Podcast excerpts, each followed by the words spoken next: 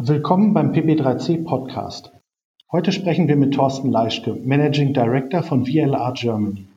Es geht uns heute um äh, die Herausforderungen für das Asset Management durch die Corona-Pandemie. Herr Leischke, mit der VLR Germany betreuen Sie exklusiv das Asset Management für die EPH European Property Holdings in Deutschland und Österreich. Seit 2016 investiert EPH auch in Westeuropa. Allein im laufenden Jahr sind bislang drei größere Ankäufe erfolgt. Ich stelle mir die Integration neuer Objekte in Corona-Zeiten nicht einfach vor. Wo liegen die Herausforderungen? Vielen Dank, Herr Döhler. Ähm, eine sehr gute Frage. Erschwerte Reisemöglichkeiten, um sich Objekte in Ruhe anzusehen und eine Immobilie anzufassen und zu berühren, ähm, sehen wir als große Herausforderung. Vor allem zu Beginn der Pandemie war bei unseren Ankäufen immer noch deutlich schwieriger als heute natürlich, hält aber zum Teil noch an, die erschwerte Reisemöglichkeit, insbesondere im Flugverkehr.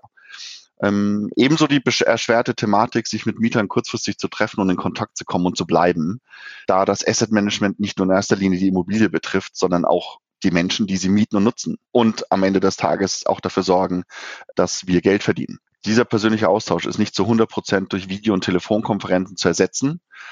Schwierig dementsprechend eine persönliche Kommunikationsebene zu finden. Der nächste große Punkt wären unsere Drittdienstleister, mit denen wir die Integration von Anfang an ähm, angehen. Ähm, auch diese sind nur bedingt flexibel, außerhalb der digitalen Welt in direkten Kontakt mit Menschen und Gebäuden zu treten. Das macht die Koordination bei der Integration aufwendiger und die Kommunikation über digitale Kanäle im Vorfeld als auch während der Integration umso wichtiger. Hm. Derzeit wird viel spekuliert über den zukünftigen Bedarf an Büroflächen. Einerseits gab und gibt es viele positive Erfahrungen mit dem Home- bzw. Mobile Office, die auch nach der Pandemie nachhallen werden und den Bedarf einschränken können. Andererseits könnten Abstands- und Hygieneregeln einen größeren Flächenbedarf pro Mitarbeiter erfordern. Wie beurteilen Sie das? Welcher Effekt wird überwiegen? Meiner Meinung nach äh, wird der Homeoffice-Effekt die Abstands- und Hygieneregeln überwiegen, vor allen Dingen langfristig, wenn die Pandemie wieder vorbei ist. Ähm, der allgemeine Büroflächenbedarf wird sich verringern, meiner Meinung nach, da mittelfristig die Homeoffice-Büro-Ratio sich die Waage halten wird.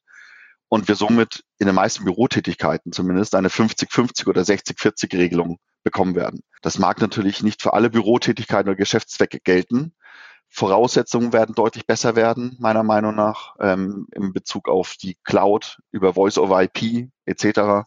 Und die Digitalisierung schreitet generell voran, was ein Homeoffice erleichtern kann letztwöchige Veröffentlichung einer KPMG-Umfrage hat das äh, interessanterweise auch ähm, zum, zum Gegenstand gehabt, in dem ähm, relativ viele CEOs in Deutschland befragt wurden und auch dort die Mehrheit ähm, in, in die Richtung gegangen ist, dass äh, Büroflächen wahrscheinlich nicht mehr so stark nachgefragt werden. Trotzdem werden die Menschen nicht vollständig aufs Büro verzichten wollen weil der Wunsch nach sozialen Kontakten weiterhin einfach da ist. Ähm, da schließe ich mich selber nicht aus. Und sie wägen einfach in Zukunft jeden Morgen ab und entscheiden sich bewusst für das Homeoffice oder das Büro. Ich muss allerdings dazu sagen, dass diese Erwartungshaltung und meine Einschätzung hauptsächlich für Deutschland gilt. Kulturell bedingt kann das in anderen Ländern Europas, wie zum Beispiel Frankreich oder den UK, anders bewertet werden. Mhm. Dann müsste also viel Büroleerstand in Zukunft entstehen. Ja, und gegebenenfalls haben wir gesellschaftlich dabei wirklich die Chance, etwaigen überschüssigen Büroraum wieder in bezahlbaren Wohnraum umzuwandeln, um Menschen wieder in die Städte zu bringen und aus Investorensicht das Investment Innenstadt Immobilie weiter attraktiv zu halten. Eventuell natürlich auch noch andere Nutzungsarten, die man aus Büroimmobilien machen kann. Unser Investor EPH achtet da bei seinen Investments immer auf die Drittverwendungsfähigkeit von Büroimmobilien und das ist Gegenstand äh, jeglicher Due Diligence von Beginn an. Die Frage wird sich hier also stellen, wollen das auch die Kommunen, die Investoren und am Ende natürlich auch die Menschen? Ähm, in Zeiten wie diesen sehen wir auch eine erhöhte Stadtflucht, da viele Menschen gerne einen Garten ihr eigen nennen möchten, insbesondere im, im Fall eines erneuten Lockdowns. Doch diesen Traum sich leisten zu können, wird wahrscheinlich nicht für viele Menschen möglich sein. Wie verlaufen denn derzeit die Verhandlungen mit Ihren Büromietern? Beobachten Sie krisenbedingte Tendenzen äh, zu Verschiebung, etwa in der Gestaltung der Mietverträge, Miethöhe, Laufzeit, Flexibilität und so weiter? Generell sind unsere Büromieter, so der Stand heute, noch nicht zu sehr von der Krise betroffen. Wir hoffen auch sehr und gehen auch davon aus, dass das so bleibt und bleiben wird. Ähm, Mietverträge und deren Inhalte sind entsprechend mit unserem Büromietern noch nicht zum aktiven Thema etwaige Anpassung geworden. Ähm, allerdings wollen wir für den anderen Fall natürlich gewappnet sein und ergründen mit einigen Kanzleien Möglichkeiten der Vertragsgestaltung, sodass auch die Investorenseite langfristig davon profitieren kann. Man kann jedoch nicht die mietvertragliche Anpassung losgelöst von Finanzierungsfragen auf Investorenseite gänzlich außer Acht lassen.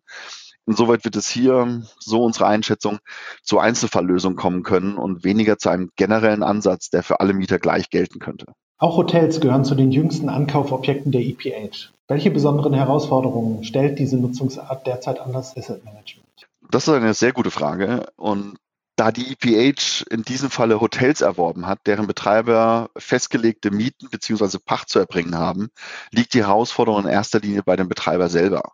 Das soll heißen, ähm, dass die Belegung an sich im Verantwortungsbereich des Betreibers liegt und außerhalb der äh, Investorensphäre.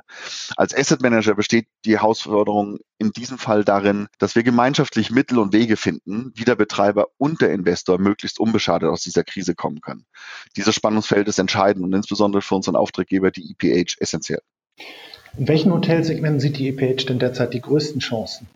Im Moment sieht es so aus, als würde das Segment Leisure mehr Zuspruch als das Segment Business erhalten und reine Geschäftsdestinationen erscheinen deshalb gerade weniger geeignet als Reiseziele, die einen hohen Freizeitwert mitbringen. Langfristig sehen wir dann eher die funktionierenden Konzepte mit heterogenen Zielgruppen, also Business und Freizeit, an Standorten ohne große saisonale Schwankungen. Das gilt beispielsweise für unseren Zukauf in Dresden in unmittelbarer Nähe zur Frauenkirche. Da haben Sie Städtereisende genauso wie Geschäftsleute zu Gast. Nachhaltigkeit ist ein Begriff, der in der Immobilienwirtschaft derzeit immer mehr ins Gespräch kommt. Welche Rolle spielt das bei Ihnen?